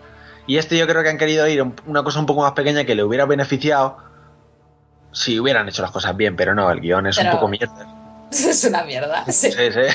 o sea, es que te da igual al final, y por mucho que los diálogos estén bien y te quedan bien los personajes, en vez de profundizar en las cosas que tendría que hacerlo, en la relación con los otros superhéroes un poco, que podría estar bien. Yo qué sé, hay potencial ahí totalmente desaprovechado. Yo creo que en general se aplica a todo el juego. Hay mucho potencial que desaprovechan. Mm, guiones aparte, muchos poderes parece que han mostrado, algunos no se han querido mostrar, otros sí. ¿Han mejorado el tema poder de hielo, poder de electricidad o, no? Los, poderes han añadido bastantes, los han hecho muy guapos. Son la epilepsia, ¿eh? Pero son una chetada enorme, bestial. mola, es lo que mola. Este, vas chetado de la vida. Los infamos Arais siempre te los ponías en difícil y lo pasaas mal en los primeros eran cinco minutos. No, no, eran complicados. Seguían, siendo complicados. Eran sí, eran complicados, pero porque jugablemente era horrible eran, eran el 1 el uno era, era horrible jugablemente, ¿eh? Pero a ver. Qué coñazo. ¿Sabes cuál es el problema, Guille, aquí? Que cuando tú vas mejorando, aparte de que conseguir los, todos los fragmentos para las mejoras es súper sencillo, súper sencillo, en 20 minutos puedes tener todos los fragmentos para tener todas las mejoras sin bromear. ¿eh? Sin bromear. Bueno, eh, el caso es que te dan la posibilidad de extender tu poder hasta el infinito sin gastar. ¿Qué pasa? Que cuando tú te tienes que trasladar por la ciudad con un poder, por ejemplo, el poder de Neon, que es para mí el más ultrachetado de la vida, eh, pues tienes una cosa en la que te trasladas súper rápido, te mueves súper rápido, como si fueras luz, molas un montón, y es infinito. O sea, tú vas subiéndote edificios, eh, cruzando el océano, bueno, el océano no, porque te caes al agua y no es que nada. Y no sabe nadar. No sabe nadar, pero tienes pues que... Altair, bienvenidos a Assassin's Creed 1. Bien. es, que, te ponen en la orilla, lo cual es más ridículo todo. Puedo viajar a la velocidad de la luz, pero no sé nadar. Se cae al agua, se queda parado y dice, dale un botón para volver a la orilla. Ya apareces. y no me jodas que parpadearas y todo cuando sales. No, pero estaré bien. no te faltaba ya. El caso es que vas muy chetado porque te dan la, la opción esa de extender tu poder al infinito y jodo, es que... A mí me, pero me gustan mucho los nuevos poderes, ¿eh? son muy chulos. Tienes el del humo, el, el de neón, el eléctrico. No, no, digan nada, que eso, es spoiler, ¿no? No, que va. Bueno, vale, pues dilo que no suda la polla. Y luego me parece que tienes la opción del de papel. ¿El de papel está? Sí, eh, vamos a decir antes de nada, los poderes son lo más raro que hay. O sea, son rarísimos. Son poderes que nunca pensarías que podrías usar para hacer algo. Papel, neón, humo. Eh, pero que hormigón es que es de coña.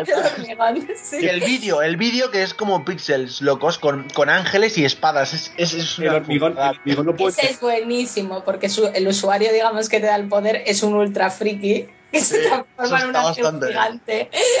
Es, un flipado. Eso es buenísimo. ¿Qué, qué te adquieres? ¿El superhéroe de los encofradores para tener un poder de hormigón? ¿O, qué coño pasa? No, no lo entiendo. No, el poder de hormigón es el poder de la mala, de la que vas a acabar hasta los huevos, pero de una manera bestial, porque te tienes que enfrentar a ella 20 veces antes de derrotarla y es, es, un poder bastante chungo, ¿eh? Lo piensas y es bastante chungo. La tía te atraviesa los huesos con el hormigón y tal. Sí, sí. Muy heavy. Y el papel, a mí me había dejado en, en, shock con el papel. ¿Qué coño? el papel lo tienes tú ya, Sarai, porque eso es un DLC. No, es que yo no me lo he pasado. No es un DLC, es una, es una misión extra que las necesita este juego porque es cortísimo. Muy es una misión extra. Sí, sí, que te hacen a través del ordenador y que a mí mm, no la he podido hacer entera, pero me parece muy chula porque digamos que vas combinando la investigación, jugando en el juego tienes que recopilar, recopilar pistas que luego en el ordenador tú vas estudiando. Claro, han creado una especie de web viral que tiene diversos links y te van metiendo para investigar todo lo que vas encontrando en el propio juego. y es como que, sí, sí, es una chulada. Sí, está, está muy, muy guay. Y además alarga porque, porque lo van sacando progresivamente y es como una investigación larga DLC gratis. Muy bien. Hostia, pues. Lo de los poderes se junta mucho con los gráficos, que es la otra cosa buenísima que tiene, porque verdaderamente lucen que te cagas. Y todas las ciudad luce. Una pasada. ¿Podría decir que es el mejor juego gráficamente que habéis visto de la Next Gen? Yo sí. yo sí, sin duda. Habiendo visto Rise, ¿eh? Rise se ve de putísima madre. Luego será todo lo mierda que quieras a nivel de historia, a nivel de, todo en general, pero se ve de puta madre. Y Infamous lo veo mejor todavía. Sí, sí, es mejor y con más mérito porque es un mundo abierto. O sea, la ciudad es enorme y tiene unos efectos de luz que son increíbles. de noche lloviendo, ese juego es un espectáculo next gen increíble, vamos. Yo a partir de Infamous logré creerme muchos vídeos de que enseñan motores gráficos y tal, porque al principio los ves y dices, no me creo que esto lo vaya a mover una consola. Pero después de ver Infamous creo que las consolas tienen mucha más capacidad de la que yo. Es un juego de lanzamiento casi, ¿eh? Sí, como aquel que dice cuatro meses desde que se lanzó la consola. Y ahora que lo dices, David, es increíble porque al fin y al cabo Sucker Punch, lo crea la gente, ¿no? Es un equipo pequeñito. Y eso, eso se nota. Me quiero empezar a imaginar un Charter 4 y se me va se me va a la cabeza, ¿eh? Se te va a la cabeza totalmente. Y las expresiones faciales también están muy bien. Están muy bien, sí. Tampoco es que tiene algún momento así de caras raras, pero en general está muy bien la captura facial. Excepto con la mala, la mala la mala está mal hecha, ¿eh? Pero es que es muy fea, tío. Pero aparte, o sea, todos están con los poros ahí súper bien y esta está como en baja resolución, está. Se les ha olvidado hacerla bien, ¿eh? El hormigón, David, el hormigón. El poder del hormigón. El, hormigón te, te, te, te, quema el cutis, te quema el cutis, tío, ¿no? Total. Y lo que tú dices, Guille, de jugabilidad, bueno, yo para mí que es lo que más colea, porque, tío, uh, tener el tener el complejo de Assassin's Creed 10 años más tarde me parece muy fuerte. No, no, pero peor. O sea, Assassin's Creed por lo menos las animaciones son coherentes, pero este da saltos. O sea, es horrible la animación. Si jugasteis al Infamous 1, la animación es igual, es igual. O sea, no sube, no escala, solo salta como se agarra así como muy mal. Está muy mal hecho eso. Y además, menos mal que rápido consigues poderes y, todo eso se agiliza y al final terminas no escalando nada. Sí, yo creo que eso es lo que ha hecho bien el juego. Porque lo malo es que jugablemente es casi idéntico a los demás. y vuelvo a ir a lo del argumento. Tenían un potencial ahí brutísimo a nivel ya misiones narrativas y al final sigues haciendo las mismas misiones una y otra vez que has hecho ya incluso en los anteriores juegos. Pero ya es que es una y otra vez dentro del propio juego. La ciudad se divide en 14, digamos, en 14 barrios. En esos 14 barrios tienes que hacer lo mismo 14 veces. Lo mismo. O sea, 14 veces. y esto es hacer lo mismo una y otra vez. Es lo mismo. Y además en ningún... Y las misiones de la historia, son iguales todas. Al final tienes que hacer lo mismo mil veces, mil veces. Cuando quieres ir a un término más narrativo con, la historia y lo podías llevar jugablemente ahí, yo que sé, meter una misión más variada, eh, no sé, mil cosas podías hacer para que eso fuera más coherente en ese sentido y no es más que una repetición de misiones que ya has visto encima en los anteriores juegos. Muy continuista pues con lo que pasaba antes, ¿no? No, es que no, no avanza en nada en ese sentido. Y, bueno. y además parece que no se dan cuenta los propios desarrolladores. ¿Qué hacen bien? Para mí, a diferencia de los anteriores, este es infinitamente divertido. Pero un juego súper divertido. ¿Por qué? Porque hacen una cosa que no conseguían con los anteriores, que es que, disfrutes muchísimo controlando al personaje. Los, poderes te dan una contundencia y una agilidad para moverte por el escenario que hacen que cada combate de esos que repites 20 veces sea diferente, sea fresco y sea espectacular. Verdaderamente, yo lo comenté con mi hermana que también se lo ha pasado. Que es que eh, estoy repitiendo lo mismo 14 veces y me lo estoy pasando bien. Exacto, eso es. Conseguir eso. Sí, sí, es, un milagro y pasa así, porque yo, haciendo referencias a Assassin's Creed, yo hago siempre lo mismo y me termino hasta, hasta los cojones de esto. Y aquí hace siempre lo mismo, pero como, como está tan bien hecho el sentirte disfrutando de esos poderes que tienen y, cómo se comportan los enemigos que te, que te se mueven para un lado, para otro, subes a las azoteas, a las peleas, mil veces las repites y mil veces que te lo vas a pasar de puta madre. Es, es estupendo eso. O sea, tienes el lastre de seguir tan continuista con lo anterior, de no haber querido ir más allá, pero a la vez mejora todas esas mecánicas que ya tenía y, lo hace divertido de cojones, ya digo, vamos. Mm. Yo me lo he pasado pipa, ¿eh? Ya me lo he pasado muy bien también. Lo que pasa es que eso, es, fácil, es corto, es continuista. Sobre todo fácil, es muy fácil. El nivel de héroe máximo yo lo tenía a la media hora. Sí, sí, sí, yo me saco el platino con la epilepsia y, no me ha costado mucho, la verdad. Es bastante fácil. Y bueno, supongo que el tema sonido y demás, sin quejas, ¿no? Bien. Bueno, el doblaje en español, eh, un poco mal. Sí, porque en este país no se van a doblar videojuegos, pero es un hecho, o sea, tampoco, tampoco hay que rayarse por eso.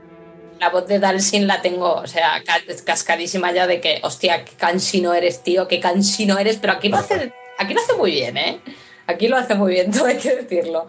Pero bueno, es que es Troy Baker en inglés, entonces... Troy Baker, yo me lo puse rápido. Te merece la pena ponértelo en inglés. Además, como las expresiones faciales están muy bien, notas más cómo van acordes con la voz y, le da un plus, un plus guay ahí. Eso sí, la banda sonora en los anteriores era muy buena y aquí... ¡ah! No, lo es tanto. Excepto el tema de Nirvana, que eso siempre mola. Pero no sale hasta los créditos, así que te da igual. Chicos, eh, pasamos si queréis ya con un poquito de música y con las conclusiones.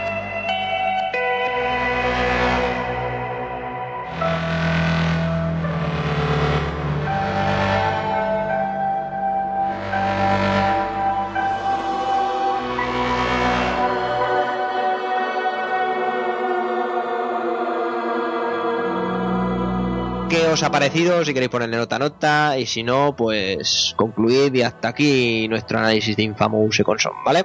Empieza tú, Dave, por favor. Vale, cariño. Pues a mí me ha gustado mucho, ¿eh? Yo, aun con todos sus fallos y ser tan continuista, me lo he pasado pipa.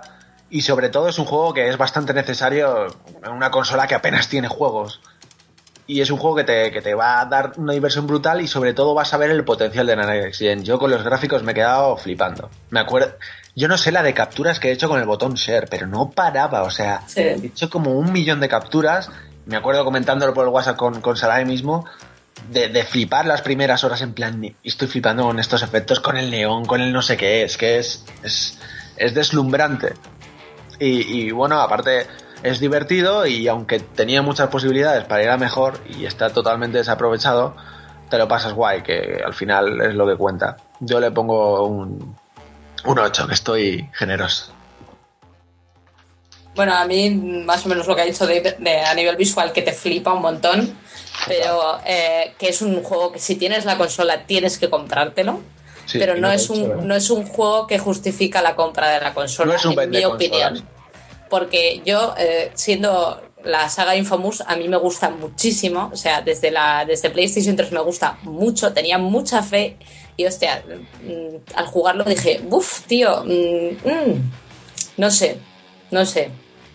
Sí, esperabas más, quizás. Me, esperaba mucho más. Entonces, para ser un, una, digamos, algo que se ha convertido en un símbolo de exclusivo de Sony, quieras que no.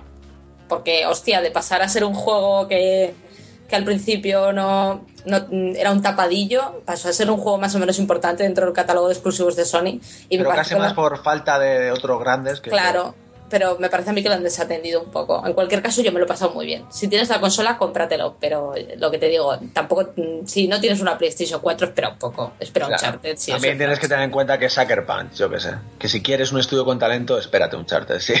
No es un 20 consolas, pero está bien. Nos vamos a dejar con Nirvana y su Health Shaped Box. Buen inglés ahí. Cortísimo.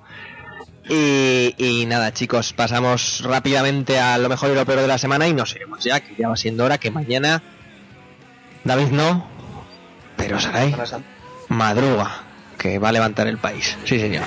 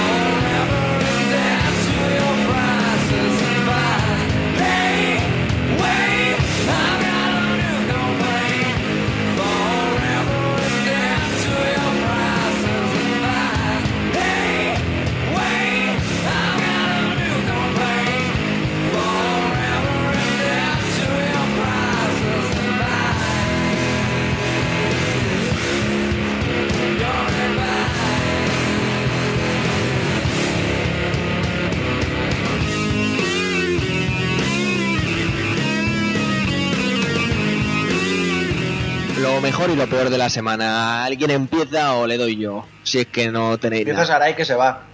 Venga, sí.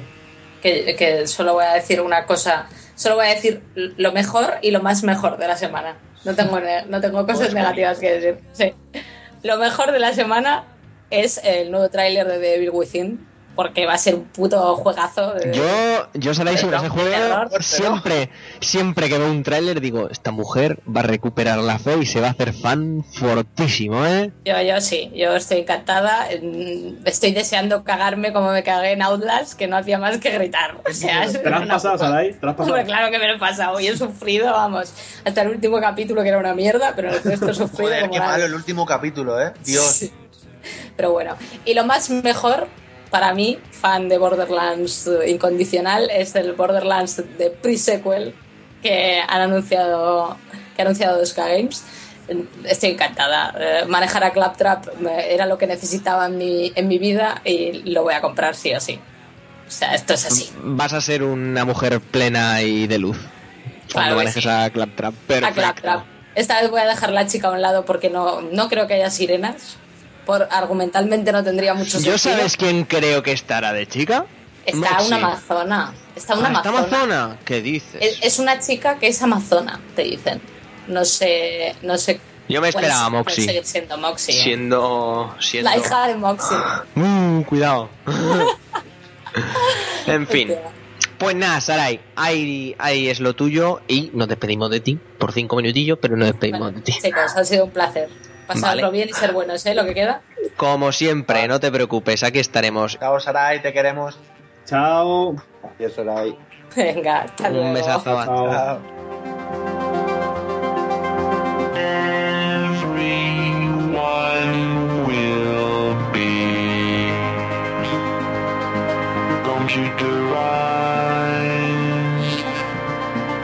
She says I'm cold. Only time I'm comfortable kissing is X and O's. I send a message back to dispute this fact, but this I know.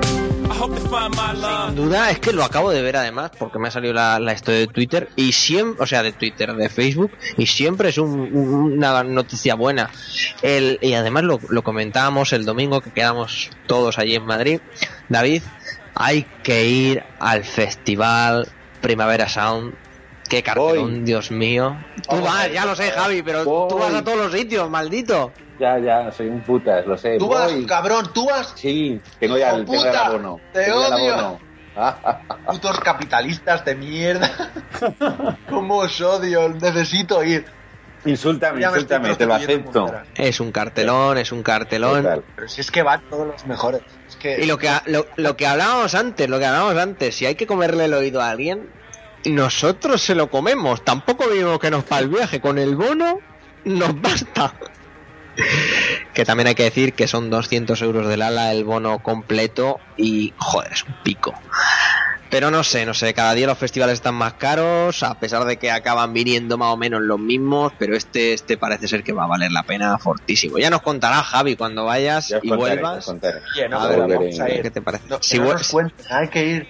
Si vuelves vivo, que esa es otra. Si vuelvo vivo, eso te iba a decir, de ahí, de ahí tengo dudas, porque tengo más miedo. Pero bueno, y punto negativo, punto negativo de Witcher 3, eh, amigos de Witcher 3. No porque se ha retrasado, que bueno, se veía venir siendo lo grande que es, sino por lo que están ya diciendo de las consolas de nueva generación, que si funciona a 720p, podrían dar gracias de que funciona a 720p. Vaya tela, vaya tela como está, como está el patio, ¿eh? Es que si se ve gráficamente como lo que se ha mostrado, es que... Como si, mira, Javi, si se ve así, vamos a necesitar tres Titan Z de estas en SLI. De 3.000 pavos cada una. Alguna hostia, sí, sí. Porque los, los tres trailers que se han visto no es normal. Lo de los polacos. No, es normal. Y quiero The Witcher 3 para ayer. Así que bueno. Y, yo por mí ya está, eso es lo bueno y eso es lo malo. No sé si alguno tenéis más cosas. Si pues yo la verdad es que esta, esta semana no, no tengo nada malo. Pero tengo algo bueno. Tengo algo bueno. Ya queda menos para Chill of Life, chicos. Chill of Life. ese juego tan ¿eh? preciosérrimo de Ubilol. Eh, y 20 euros, cuidado. Hombre, sabiendo que va a ser un juego corto, yo creo que está muy bien puesto el precio, ¿eh? 20 euros en físico. 20 euros en físico, sí, en físico con edición coleccionista. En Amazon. ya, ¿eh? En Amazon y 9, sí, míratelo en Amazon.es. Sí, sí, sí. Que vaya pinta de juego bonito tiene. Es un juego, yo, yo creo que va a ser un juego al estilo de Flower o al estilo del Journey, algo así. eso, son palabras mayores, Javi. Algo, algo, algo bonito, pero no. No sé. Ahí me llama mucha atención. Sí, sí, sin duda. Estamos poniendo además en la, página poco a poco, bueno, en las redes sociales más bien, eh, los diarios de rollo que van saliendo y joder, mirándolos son preciosos, preciosos. Es más, además está el Yoshita Kamano, el que ha hecho. Que por cierto, si te pilla con Final Fantasy. Sí, sí, que si te pilla la coleccionista te viene un póster en A3. Póster. que pillarse la coleccionista. 19.95. O sea que no está nada mal. Más, más caro sale Metal Gear. es verdad, ¿eh? Que ya como se que aunque sí me lo he dejado, ¿eh? una de las mejores cosas de la semana ha sido Metal Gear, que al final mucha hemos mucha polla, pero ya llevamos 15, 20 horas echadas al juego. Yo 20 seguro, ¿eh? O sea, muy fuerte. Sí, sí, que para lo que se queje. No me quejo, ¿eh? Pero joder. No, no, pero la gente es imbécil. Ya lo decía Javi Marquina antes, que la gente es imbécil y la gente no tiene criterio. ¿Qué queréis que os diga, amigos? Vosotros sí, nos estáis escuchando, pero la gente en general no. Ni puta idea. Así que vosotros dos tenéis algo pasando fortísimo. Yo voy a decir un me gusta y no me gusta a ver.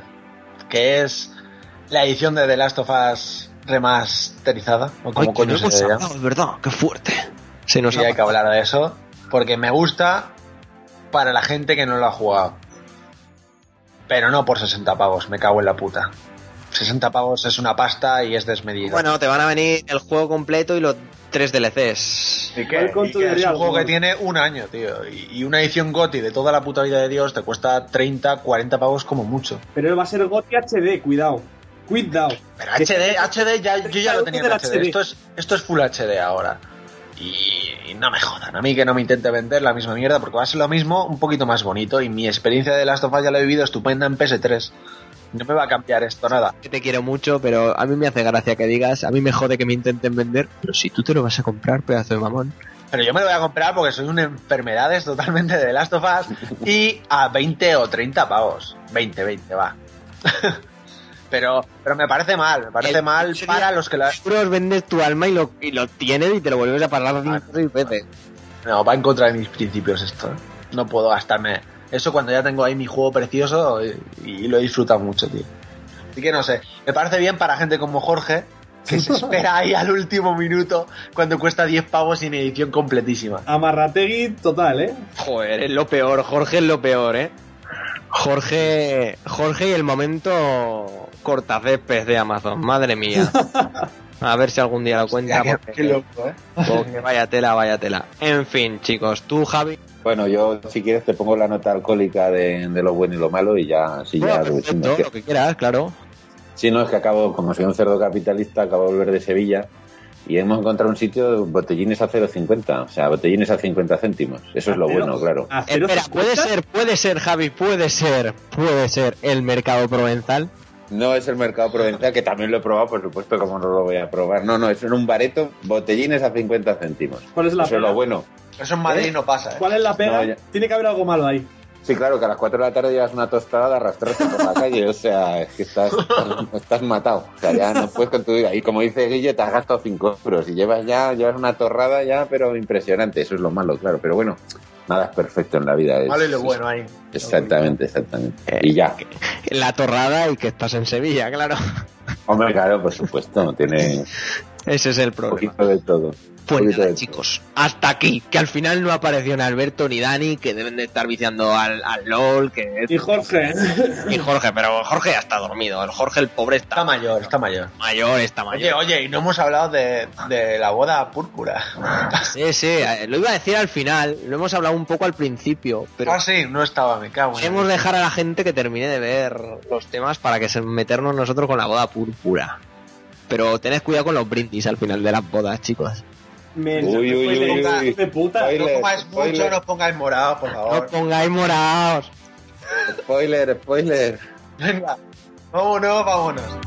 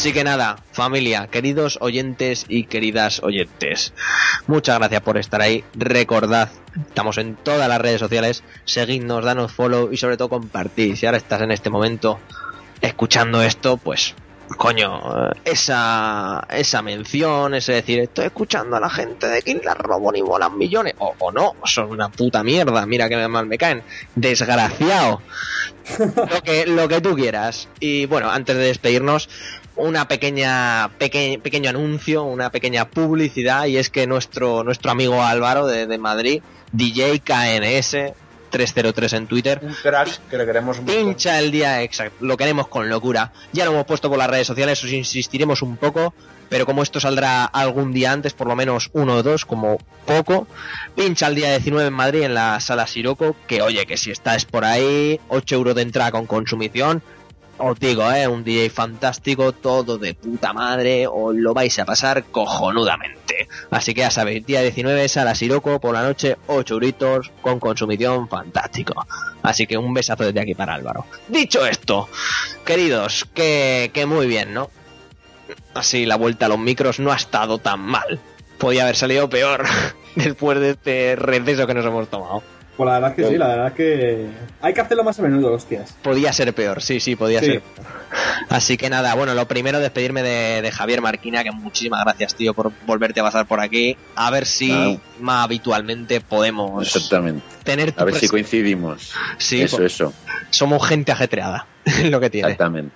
Yo, como siempre, un placer que cuentes conmigo. Ya sabes que a mí esto, esto me encanta a pesar de que ya hacía un huevo que no, que no pasaba por aquí, pero vamos, siempre un placer y encantado. Y hasta la próxima, que espero que no, que no se tarde mucho. Recordad, www.cabezascortadas.com, ahí tenéis a Javier para lo que queráis. El otro Javi, muchas gracias, tío, por pasarte. Muchas gracias a vosotros y a ver si, si coincidimos a veces y más a menudo. Aunque, aunque sea tomando cañitas y tomando tapas, joder. Pero somos lo peor, es que además. Es que, oh, qué mal me sabe lo de Jorge, hijo de puta. Esto el karma algún día se lo pagará. Amazon va a dejar de dejarle devolver cosas. Al final va a pasar eso. Y pues nada, David, o sea, David, un placer como siempre. Os quiero mucho, chicos, ¿eh? De verdad, de corazón. Y, sube los podcasts, me cago en tu vida ya, cabrón. Subido. ¿Vas a volver a Twitter o no? No se sabe. ¿No se sabe? No se sabe. Lleva ahí en un cliffhanger final de flipar. Llevas ahí tres meses, ¿eh? Está la gente muy pesada contigo, te quieren demasiado. Unos interesados de mierda, cabrón. Eso será. Bueno, chicos, como siempre, he sido Guillermo Rico durante todo el podcast. Muchas gracias por, por estar ahí, por escucharnos esta hora y media, dos horas, lo que haya durado. Y nos vemos en el siguiente. Así que ya sabéis, suscribiros, darle a me gusta y todas esas hostias. Y muchas gracias. Así que hasta el siguiente. Adiós. Chao. Adiós.